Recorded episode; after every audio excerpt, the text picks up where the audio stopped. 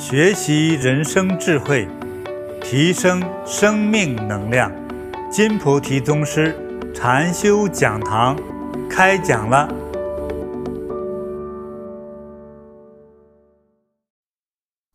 好，小朋友们好。那从一个小朋友要有智慧，他会有很多表现。哎，首先要有一个梦想。你可以没有一切，你今天，比如说家里很贫穷，或者自己长得也不好看，甚至是没有体力，这都没有关系。我想请问，有没有人希望自己的未来将来会更好呢？比如成为工程师，或者成为官员，成为律师，这是每个人有每个人的命运。每个人有自己的梦想，也会有自己的人生。今天你坐在这儿，大家都是一个小同学，但是未来长到成年人，你的人生之路就刚刚开始。那我在做了一些调查研究，嗯，那我的研究结果呢？我研究的过程它是很长很长，几十年，但是研究的结果呢，我就会很快的告诉你。那一个让自己令自己满意的人生，其实就是做你自己喜欢的职业。嗯，就是做自己喜欢的职业。假如你未来结婚，你要和你喜欢的一个人才结婚，对不对？你老爸指指导你，你必须嫁给他。你儿子，你必须娶那个姑娘，你不喜欢她，你肯定会就心里不舒服。那么结婚找对象是这样子，那从事职业呢，更是自己要喜欢的。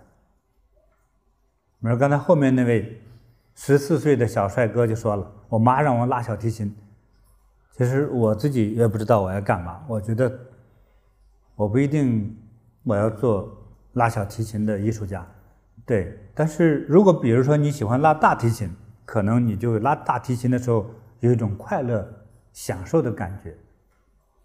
那你在学习呀、训练这个过程之中，你是享受的。我们那边有一位小同学说：“我要做漫画家。”我觉得漫画那个很好，通过漫画表达故事，给人以快乐，给人以启发，这这非常好啊。所以我们在看到现代的小书哈，很多小说都是漫画的形式。嗯，所以你现在喜欢的、羡慕的这样的一种职业，如果把它变成你的一个信仰，把它变成你的未来的一个追求，那你在做这件事的时候，你在学习去追求这样的一个职位的时候，你会有快乐的感觉。我认识很多的人，不同的行业的，比如有一位从爷爷那一代，他们家是开豆腐房卖豆腐，现在他的孙子这一代说：“真的，我要拉大提琴，成为艺术家。”他们从企业家做手工业，变成艺术家。他们全家都反对。你看，我们家买了房子，买了汽车，能供你上好的学校，就是因为卖豆腐。可是现在你都不喜欢，我全家人都骂他。最后这个孩子很痛苦，就来问我：“师傅，那你觉得是不是我这样是错误？”我觉得你真的，你在拉这个琴的时候，你有快乐的感觉吗？他说：“我特别快乐，虽然我拉得很难听，但是我觉得很快乐。我觉得这就是喜欢。我就给他爸妈说：‘你就不要逼他了。虽然豆腐是养活了你们全家，也许，但是他成为一个艺术家，去养活他的下一代。啊，所以不要去强迫他，非要去给你做豆腐。啊，就是所以你喜欢的那个那种那种职业那种行为。”才会让你有兴趣，并且是快乐的，而且呢还会有动力。比如说你写完，就是我说放学之后写完学校的作业，你自己就会有动力。比如说拉大提琴，我自己拉，虽然很难听，但是我很喜欢。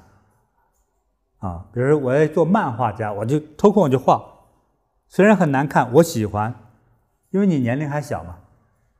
要找老师，我很喜欢，哎，来教我画漫画，来教我拉提琴，因为你喜欢，你喜欢的时候呢，你就会不断的去学，不断的去学，你几年之后就可能成为专家哟，这是特别有可能的。像我小时候，我认识一位小朋友，练武术，啊，那和我年龄差不多，我见他最早那个练武术，第一个月。跟他师傅练踢腿、打拳，我们全都笑得肚子痛。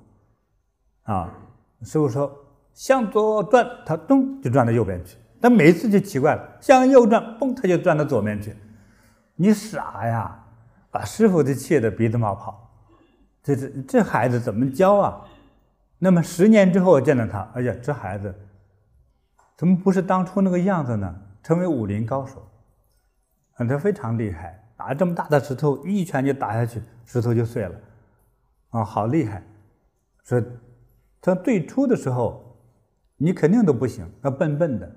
但是难得是喜欢，所以他每天放了学之后练武三个小时，啊，现在就是一代武林高手。因为是我这个年龄了，他已经教了很多徒弟了，所以他自己会产生这样的动力。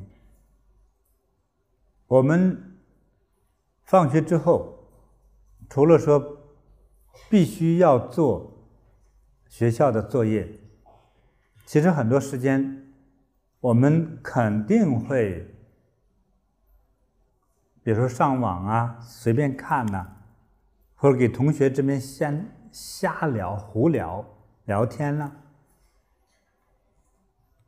这个打电玩、电子游戏呀、嗯，当然还有一些。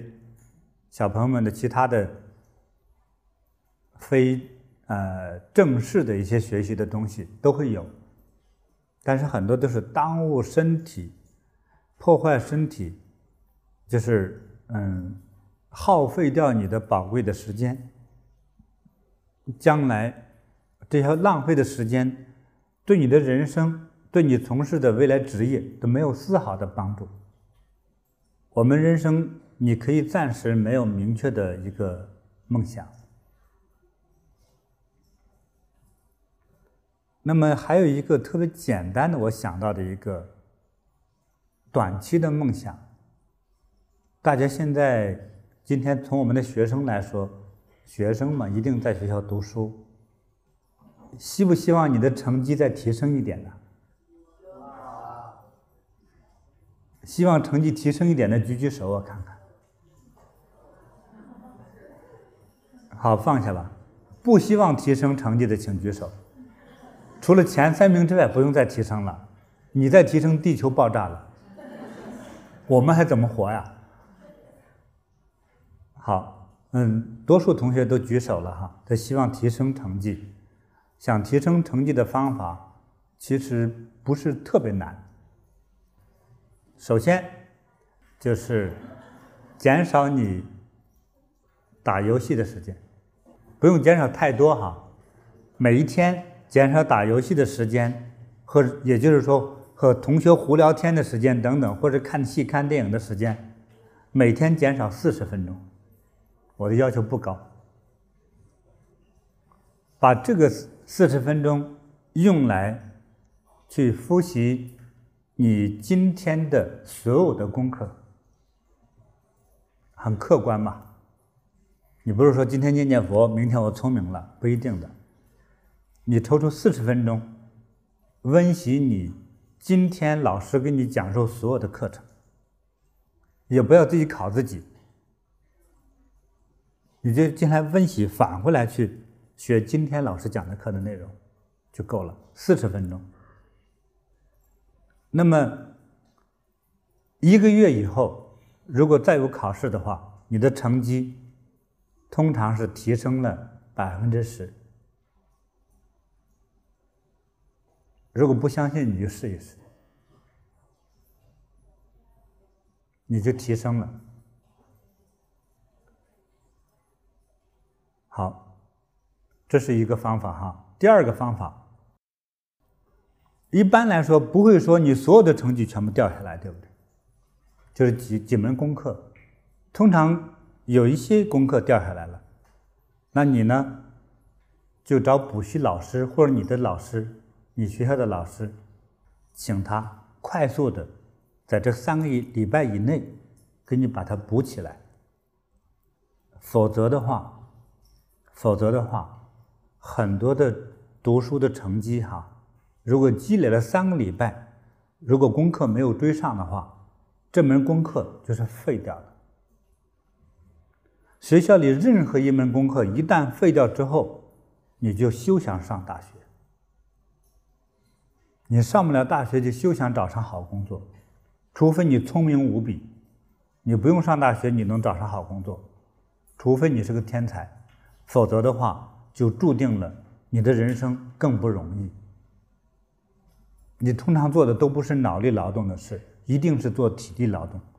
但是在今天这个社会，动体力越多，你赚的钱也都不多。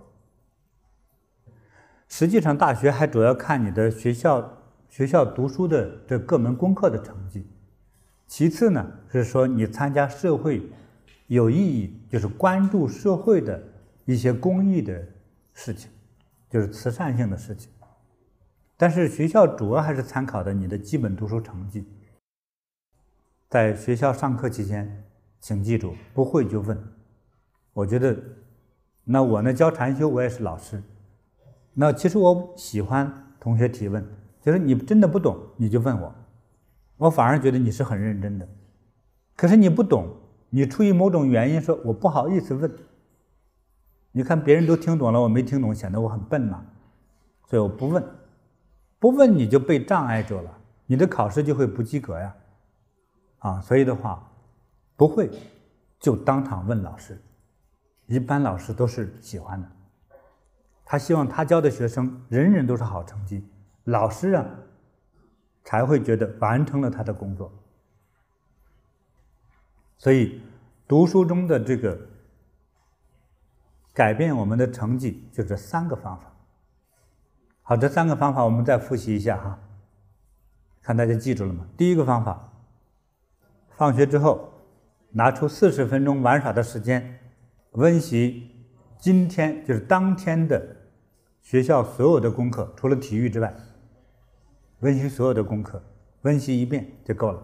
真的不会，就赶快把它弄会了。这个还不包含做。学校作业的时间，啊，这是两回事。好，与提升成绩有关系。第二条，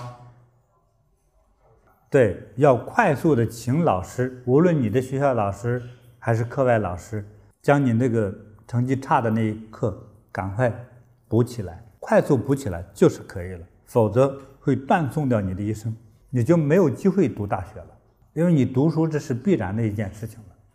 好，第三条。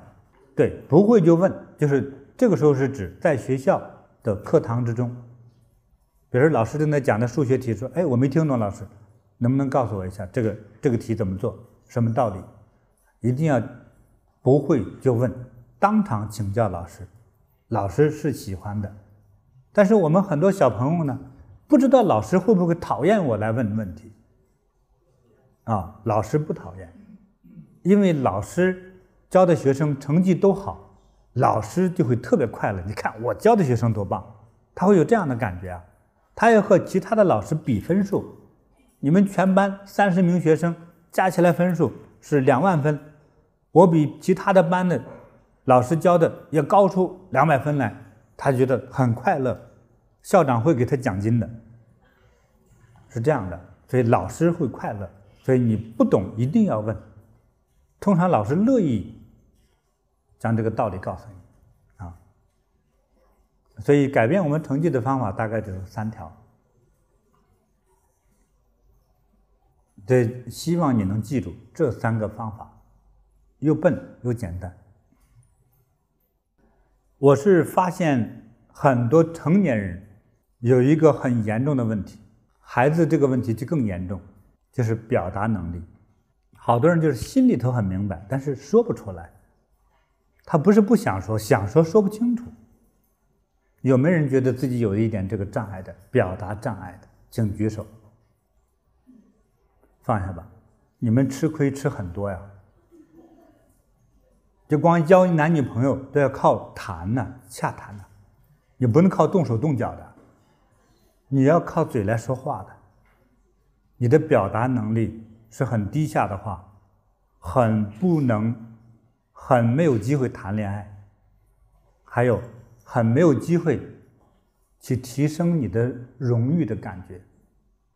你想，如论你是做医生、做老师、做工程师、做老板、做总统、做省长、做市长、做演员，他们需不需要表达沟通呢？需要啊！你就是找工作，你也叫 interview，你也给人面谈，对不对？可是你心里很明白，就是哇，像哑巴一样说不出来，说不要你。他说一天工作八个小时，你能好好工作吗？你啊，能好不能啊？不能算了。最后说不要你。其实你很急，就是没说出来。我遇到好多成年人，不是孩子，就有这个表达障碍，吃亏吃大了。人家提升了，人家找到好工作，人家找到好的男女朋友，你在这干着急啊？因为你不会表达，不会表达的人，他不容易被异性关注。听得懂异性吗？就是比如说男孩女孩啊，不同的性别就叫异性哈。善于表达的，容易被异性关注。所以大家想不想提升一下自己的表达能力？我觉得很多的职业，几乎所有的职业，如果你的表达能力再提升一点的话，你的工资、你的成就感，不是一加一呀。比如说，一年应应该有三万块钱工资，我都很会表达，就变成六万块钱，不是这样的，这是最低的收入，三万变六万，这是最低的。还有，它是一种发酵性、化学的反应。发酵性，你可能一年有三十万的工资，或者是更多。听起来说，我有这么夸张吗？我给你们举个例子，我就说做豆腐的事情。我说一个做豆腐发家致富的事情啊，一个真实的故事。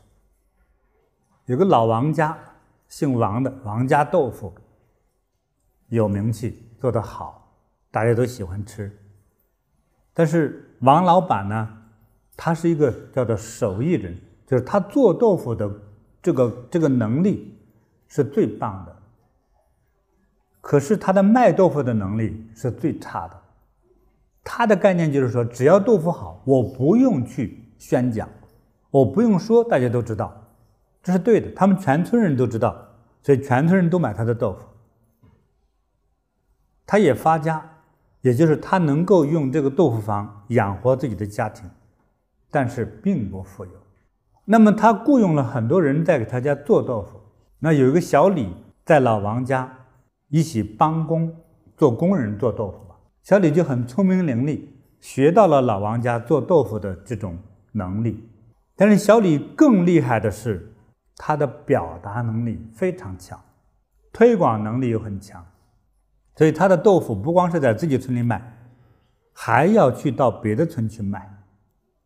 很会说，嗯，他说我的豆腐为什么好吃呢？我都是用最好的黄豆。比如说一斤黄豆做两斤豆腐，大家听这个数学题哈。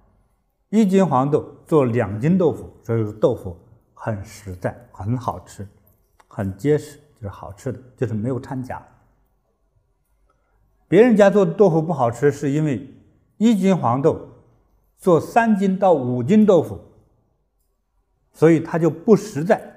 我的豆腐是很实实在在的黄豆的原料，就这么好，而且我用的是有机黄豆，没有加农药的，啊，不放化学品的，所以他经过他这样的宣讲式的销售。所以这个小李很快就是卖到十几个村，十几个村的人都喜欢他的豆腐。三年之后，小李的家庭的收入已经比老王家做了三代豆腐的还要富裕。那么十年以后呢？小李已经是全县城最富的人。所以，同样这个技术，但是再加上他的表达的能力强了之后，所以他的豆腐可以卖得更多。令老王家更生气的是，小李家的豆腐卖得特别好，自己根本忙不过来，把王家的豆腐坊给收买掉，成为小李家的豆腐坊，就变成小李豆腐。老王豆腐已经传了三代了，可是有一天突然变成了小李豆腐。这叫做表达能力强之后而产生的一个效果和业绩。在按照中国古人说，凭着一张嘴，凭着那个三寸不烂之舌，去拿下一个国家来。所以表达能力是不是很重要？对。所以在很多。就是人生得了大成就的人，比如说赚了很大的钱，成为很大的名人，啊等等的，都是叫做一分技术，九分智慧，八分表达能力，就是表达能力太重要了。表达能力怎样训练呢？那有人说：“那我又不是演员，我又不是做歌星，那我为什么训练我的表达能力啊？”我的经验是，每一个人都是你这人生的演员，每个人都是演员，但是你要扮演好自己。比如说，你要做会计师，这个演员，你要真的会算账。你要做老师，你真的喜欢教孩子；你要做武术家，你就能不怕死，往死里练自己，才可能练出超人的武功。所以，有人想训练自己的表达能力吗？如果有，请举举手，我看。有了哈，一听说发财可以，放下来，你们太市侩了，这些孩子们不学好啊。好，那就找你比较喜欢的文章。无论任何一种语言都可以哈，你熟悉的语言，回家照着镜子来读。每个人家里都有个洗手间嘛，洗手间的镜子大一些，不要拿这么小的镜子，没有用的。我们是照到自己的面容，要很轻松的，叫做声情并茂的，就是有感情的来阅读。哎。像个傻瓜一样，但是所有的演员训练都是这样的，哎，所以很多电影演员，比如说自己在打电话，其实那边没有人给他通电话，他都是打的，觉得你觉得他的表情真的有人在给他通话，哎，那就是在表演，所以你要练习，啊，拿拿一篇你比较喜欢的文章，声情并茂的来读，为了让你更有魅力，所以把我的密不外传的方法，就是说。练习这个说话的表达能力，表达能力主要是靠说话，所以对着镜子来说话，每天练习不用多啊，十五到二十分钟，不用每天了，一个礼拜有两次都可以了，只要十五到二十分钟。如果你能做的话，实在不行，一个礼拜只有十五分钟可以吗？好，我们就按照最低的哈。每一个礼拜十五分钟对着镜子读一篇文章，但是我的要求是读一篇文章，无论长短一定读完。但所以最好不要拿个长篇小说来读，好吧？拿个短一点的，这样形成一种好习惯，叫有始有终。不要做半截就不做了啊，好吧？一个礼拜读十几分钟的文章，对着镜子。但是记住啊，声情并茂，听得懂这个意思吗？就是有表情的、有情绪的来表达。好，有没有人想开发智慧的？有一个哈，你都觉得自己很聪明吗？有没有人觉得他说：“哎，我那个同学人家听一遍都会了，都记住了，我觉得听了三遍我还没记住，有没有这种感觉的？”反正我就属于这一类，我就先举手。你下面有吗？有没有这种小朋友？有哈。好，想改变自己。其实你的记性不好，或者判断能力，就是逻辑思维能力不够的话，有有的时候是多种原因的。那么第一个原因可能是遗传不是那么那么好。你看你爸妈是不是特别精明的人？如果不是的话，你作为第二代，我估计你也不会聪明到哪去。那怎么办呢？啊？你人都生出来了，不可能你有机会选择爸妈，对不对？看我老师多聪明，让老师做我爸爸，那不可能的。你已经都生出来了，回不去了。我有一个方法，一个经验，啊，就告诉你。嗯，每天，如果你有信仰的话，在你家的神呢，啊，佛呀。这个神像前、佛像前，去做叩头礼拜。一般一般，我现在指的是就是正常跪下叩头。最好的方法，你的额头碰地的时候会出一点声音是最好，就是你的脑呢会产生轻微的震荡。实际上，这就是开发我们大脑的智慧和活跃程度。从科学来说，可能会增加血液和氧气进入大脑之中，让大脑活跃起来。那所以我们在做这个叩头礼拜的时候，哈，我们的头碰地上，轻轻的碰到有一点声音，不要师傅教了，你一个头磕下去，鼻子没了啊，那是天大的错误哈，师傅不会这么教人啊，不要用这么大的力，啊，能听到声音。但是原则上，如果你叩头的地方是地毯，确实没有声音，你不要非弄出声音来，会把头撞坏的，啊，对。但是，当是让这个额头有碰撞硬的这个地面的感觉的时候，有点声音的时候，让你的脑有轻微的震荡感，会对我们的智力开发有帮助。这只是我的经验，啊，你家里信任何神佛都可以。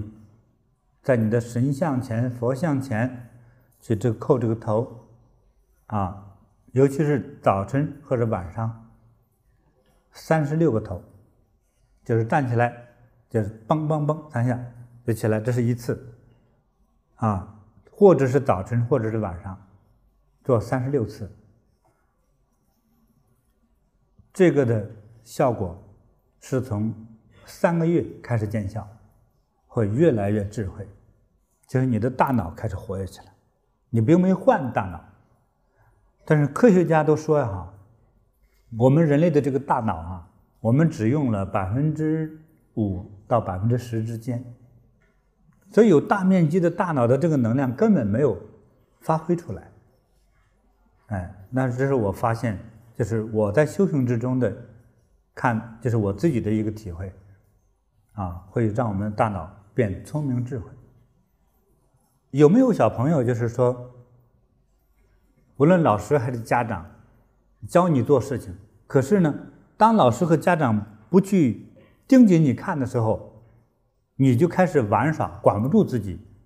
给你约定的时间说，我必须要写作业，你会冒着挨骂的风险，很多都懒得写作业，对不对？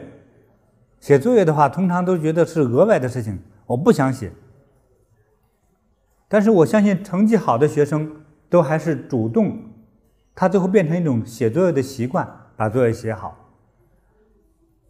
成绩低一点的学生都会叫做不得已勉强的写作业，说：“哎呀，又写作业，心里就很烦了。”但是又怕老师骂，好吧，写吧。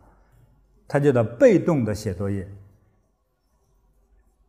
在座的小朋友，你有失控吗？你能完全的控制好自己吗？我相信没有这个能力。那为什么我们作为一个人类不能够按照自己的计划做事呢？大家知道什么原因吗？如果不知道，我就表达了哈。我们处在一个阴阳的世界里头，就是我们的大脑。我们今天在座的小朋友都有这个对人体基本的了解嘛哈。这个大脑，你看我们照照 X 光之后，像两个核桃一样。分左脑右脑，中间只是有连贯的管子，有下水道的管子在里头连着，所以是两个不同工作的两个东西。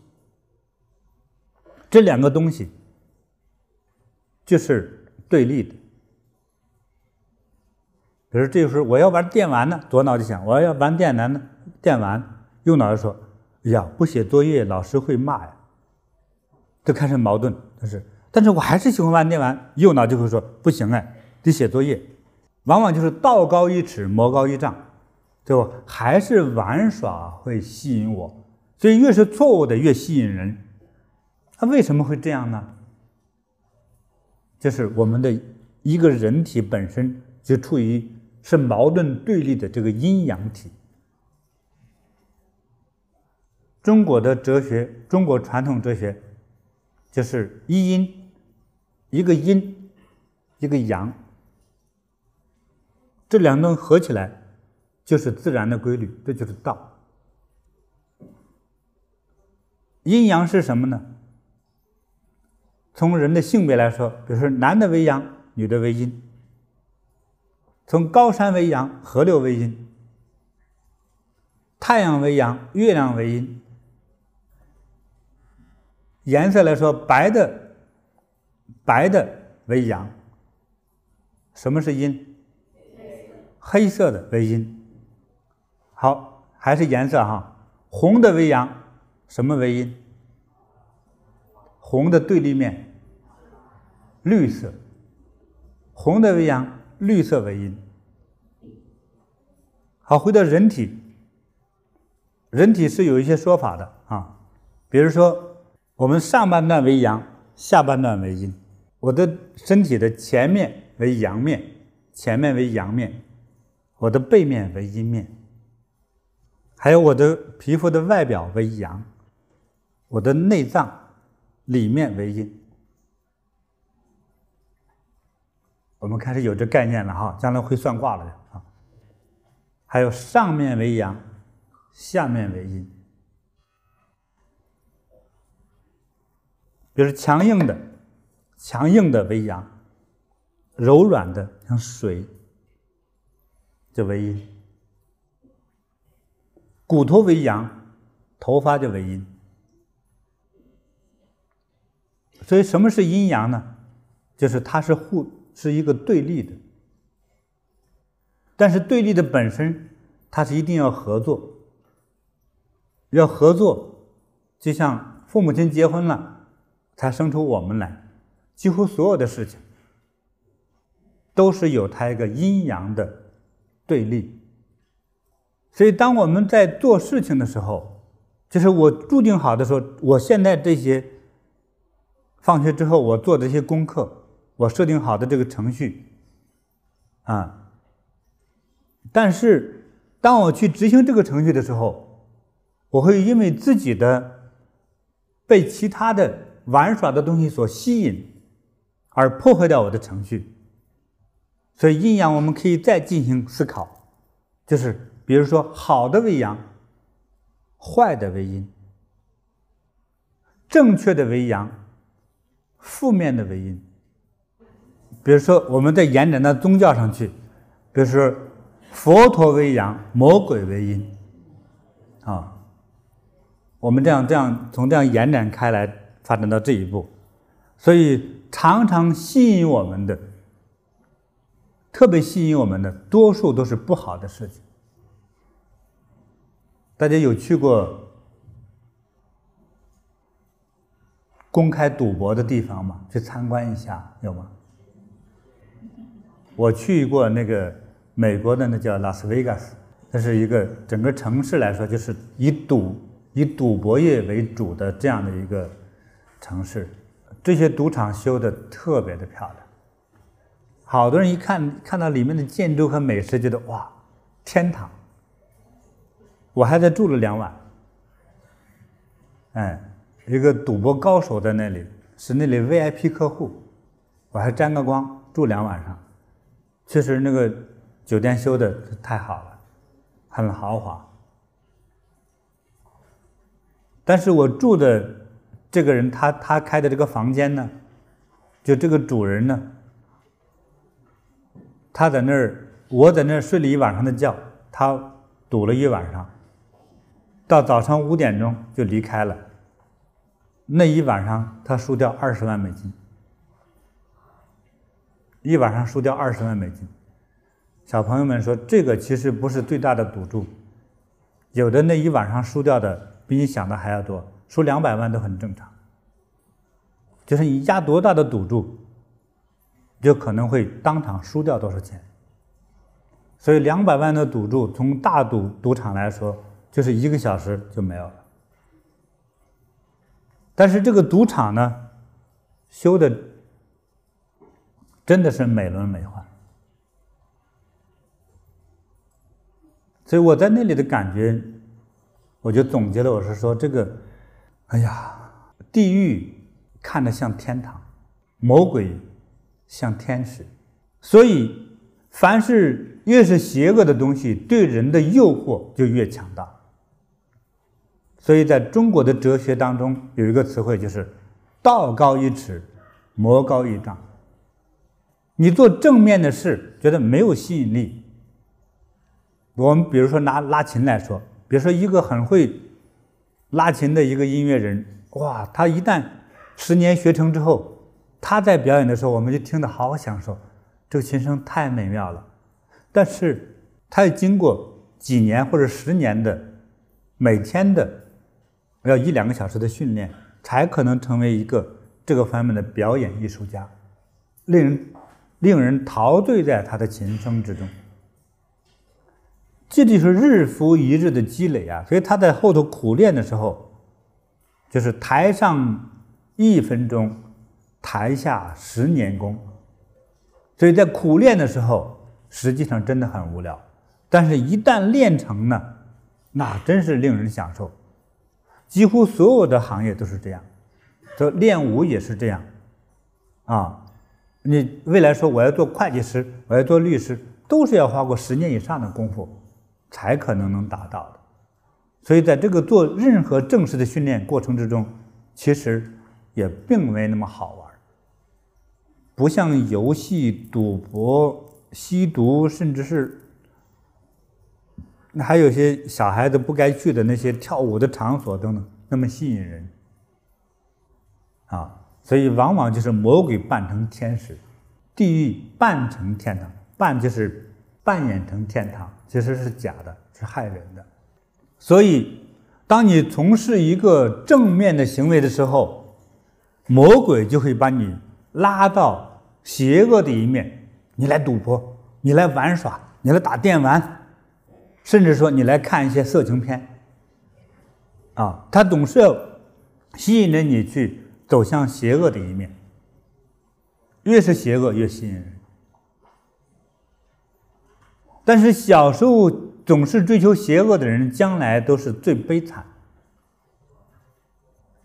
我在看干的很多苦活，赚不到钱的人，很多人身上都纹的都是又是龙又是凤的，所以小时候他觉得自己。是一个，是一个，他自己觉得是个英雄式人物，啊，真的是个错误，这也是一种魔道对人的吸引。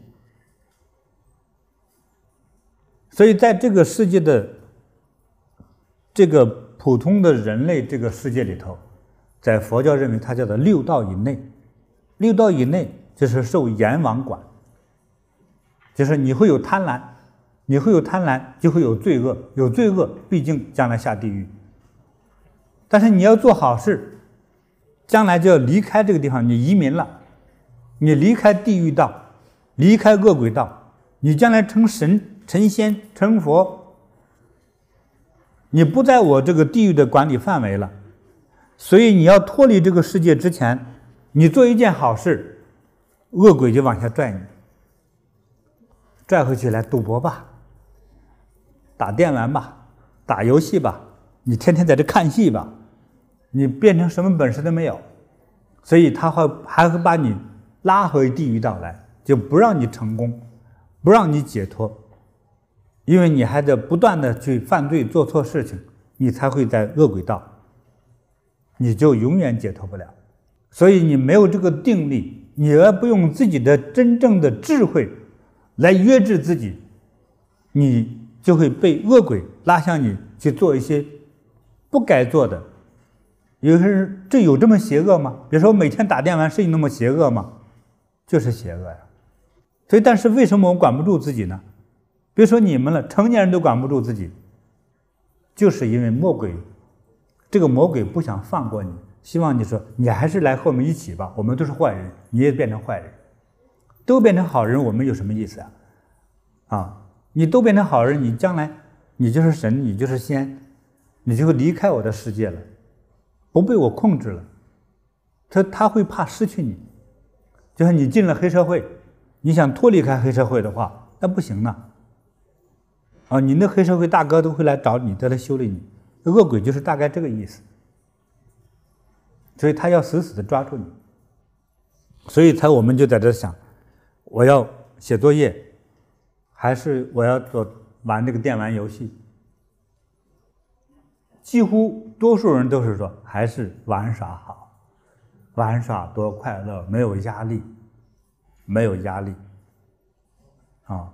但是你现在小时候如果没有压力，将来你就有压力了。啊，所以提醒我们年轻的小朋友们哈，所以你从小没有学读书、学更正面的知识这些压力的话，未来你的压力比天还大。如果作为男孩，别人都娶妻生子，你要养活这个家庭的时候，你赚不到钱，你没有能力养活他们。你要眼睁睁看着你喜欢那个姑娘嫁给别人，没有办法，你养不起她的。一个女孩，无论你长得有多好看，未来是比知识、比能力的时候，光看你那张脸，你等于在出卖自己了。你凭的是你的知识和智慧来养活自己、养活家庭，你才不依赖于一个男人。你自己才能为自己做主，啊，这样才发挥了你根本的能力。我们的潜能是无限的。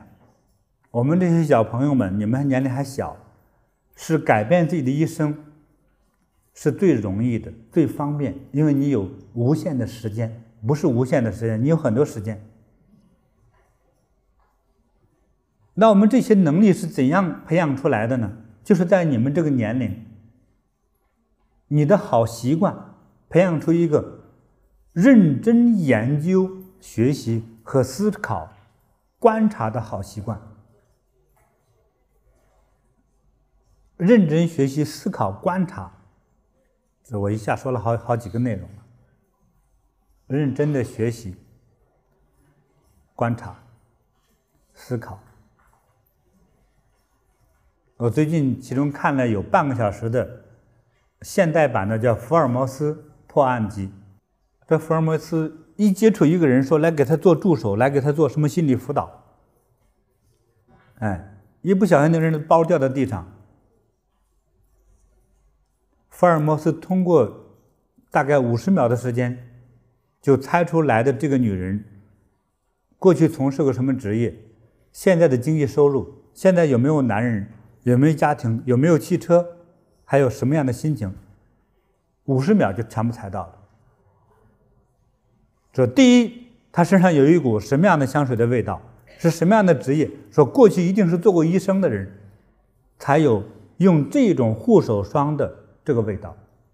你看，这些都是平常的学习观察来的。第二，他的包包掉到地上的时候，眼睛一扫，就是说有一张汽车罚款单。说不开车的人怎么有一个车辆的罚款单呢？还有罚款单上有个印章，罚款单的那个地址，那个地址是一个坟墓的地址，可是那个坟墓埋的是贫穷的人，是一个便宜的坟墓。所以，但是看他的气质、眼神和手的美丽的感觉，说这个人是个富贵出身的姑娘，怎么会到一个贫穷？便宜的坟墓面前还被开了汽车罚单呢？他马上思考是，他肯定是做手术将一个人给做死了，出于心中的不安，去到坟墓上去祭祀了那个人，一祭祀心情一激动就忘记了时间，所以被警察开了罚单。所以这几天这个女人心情正在不爽的时候。所以这个女人一听完之后愣了：“你是神人啊？”福尔摩斯说：“我就是精神病，所以我父亲才请你来辅导我。其实哪是精神病啊？他就是一个天才。这个天才怎么来的呢？这些知识都不是感应，而是平时学东西的时候精细的感觉。”他那个眼睛观察力扫你一眼就知道你这个人大概的心情、定力、心脏的承受力，你身上带有的能量，你自不自信，你的嘴唇的样子，你的鼻子的棱角，哎，你头发梳理的清晰的程度，就全部决定了你的一切你的一切，全部观察到了。就是说，我只是举这个例子，是说。这些都不是神，而就是平时他喜欢观察、喜欢阅读。你想学到这些东西，非常容易，请看福尔摩斯探案专辑。如果你读了五集之后，你已经是半个神探了。是这些办案的专家和作家一起合作、合作、合作，将几代人的。就是经对案件、对人的观察之后总结出来的知识，是这样来的。因此，全世界有一个最划算的生意，你们知道是什么吗？那个生意就是读书。你知道小朋友们谁写过书啊？没有吧？你写过书？你写过啥书啊？你才多大呀？情书吧？啊？你自己编故事哈？这个小骗子啊！你才多大？你还编故事啊？就是，我建议你哈，你真要你现在就学着写文章啊，编故事，编故事不如观察故事再来记录下来是更好。编故事不如听故事。听故事记录下来就是很有意思，因为真实，啊，然后纯是纯是胡编乱造，像像什么魔戒呀，呃，什么还有那个叫啥，现在拍成电影的那个，好像在一个幻觉的世界里头，哈利波特那个拿一个拿个魔棒点一下，那些都是幻想出来的书，那个你要到了一定的年龄，你有很多的人生的阅历经验才可以。所以，真正写书的人，是把他这半辈子和一辈子的经验浓缩到一本书里头去。那你呢？用了一个礼拜读完人家一生的经验，你想有多划算？我再给你们讲一个古代战争和知识的故事。在战国时期，就两千三百年前，有个姓孙的将军。要和敌人打仗，他一共带了六十万大军，六十万人的军队，就很多了，就形同于一个小型城市的人。这么多军队，可是呢，他带领这么多军队和敌人作战，但是他要传递讯息给敌人，说我只有六万，就缩减十倍。他用的什么方法呢？第一，就是把多数的马的蹄子用布包上，在地上留不了那么多马蹄印，留出只有少数的马蹄印。第二，这么多人打仗哈，要尤其走到过路，到中午要吃饭嘛，他们半路要用锅来烧火做饭，他们不做，要带干粮，啃干馒头。有少数的人只留下说，比如多少人用一个锅灶来做饭，这是有规定的。比如六十人用一个锅灶，所以敌人的侦察兵过来数锅灶就好了，一数锅灶就知道他们有几万人。从马蹄印到锅灶，所以他回去汇报，就是说告诉他的司令，就说，哎，孙将军就是他们的对立的敌人哈。孙将军他们只有大约五六万人，他就可以估算出来。说五六万人我就不怕他了，我们有三十万军队，他才五六万，他不是找死吗？可是，我们就知道他就上当了。我都不用动脑筋打，踩都能把对方踩死。我人多，他人少，可是他们来到了打仗的地方，就开始就上当。他的六十万大军埋伏在不同的地方，哎，当然这个战争的细节来说，就是把他们全部消灭了，他就上当了。所以就是细节，这个细节的知识是来自于我们平时的阅读，就是读书，还有观察，还有思考。所以希望孩子们呢，能够培养一个好的习惯，自己有一颗。正念的心，要有一个你喜欢的人生的职业目标，我们自己才能学会管好自己。所以，你为了想做的这个事情，真的想做吗？你真的想做，那你就要付出更多的时间，你才能成功。所以，别让那个妖魔。将你从神和佛的手里把你拽过去，别被他所给进行控制了，就不要被魔性所控制。我希望你永远站在啊正面、积极、能力啊佛性或者是慈悲的那一面来。啊，凡是魔性的，凡是魔性的，都是把你拉下水的；凡是魔性的，都比佛性更刺激，看起来更好玩，更吸引人，更有魅力。我们从今天开始有这样的一个意念。因为从现在你开始懂得这个概念了，来开始学会控制自己，连控制的方法都学会了。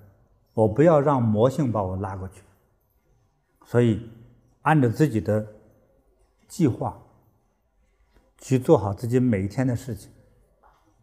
你要想将来更成功、更棒，那你每天再多付出一点时间去做你该学的那个部分。你将来就了不起了。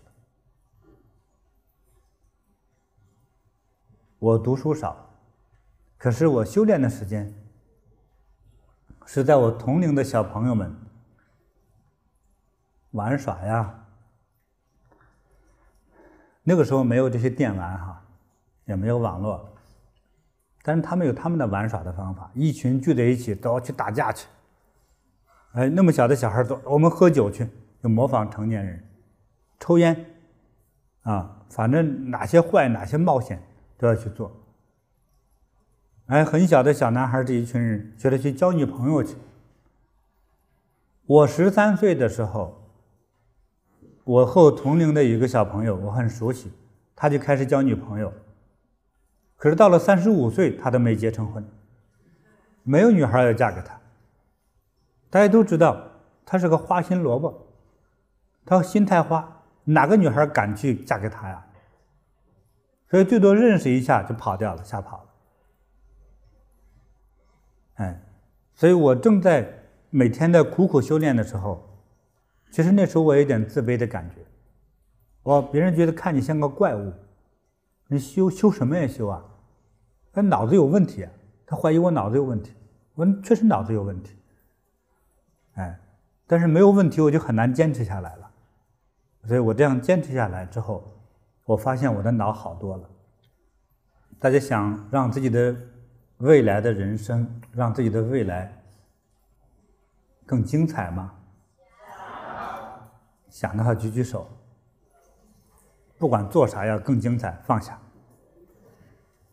想让你的未来超过你的父亲吗？如果想，举起手来。好，因为今天坐的有一些校长在这里哈，但是没有关系。想超过你的老师和校长吗？请举起手来。如果不敢举手，太没出息了。举起来，放下吧。你的举手，不管你很柔软的举起来，我觉得这都是英雄。那要怎么做，就要看你的了。我呢，把我真实的经验告诉你，我讲的一点也不虚伪，我觉得特别真实。那你试一试做，一定是有效的。就是我希望我们的孩子们将来是比较精彩的去创造自己的一生，因为你曾经跟我学过一次，这一次就够了，就足可以让自己的人生精彩起来。你不需要过十学十次八次的，我并不欢迎哈再来连学三次的，我就很讨厌你。你应该回去做你学会的该做的事情，十年以后再回来。我要看一个了不起的你再回来，我让你去思考，思考之后你该怎么做，还有要不要去做，一定要去思考，经过思考再做，你的改变是必然的了。就是强将手下无弱兵，就是一个特别棒的将军下面没有笨蛋的兵。我不一定是最强的将，但是我会真心的把我的经验告诉你。哎，未来有一天，你会很高兴的说：“师父，我听了你一堂课，对我很有启发。我现在做的非常好。我希望听到的是这样的一个一个表达。大家现在腿酸痛吗？如果不酸痛，他就夹腿了啊。酸痛太好了，只有去痛过，你才会。”你才会更加认真。好，呃，酸痛也是有极限的哈，我就不再啰嗦，不再废话了。谢谢大家，谢谢大家。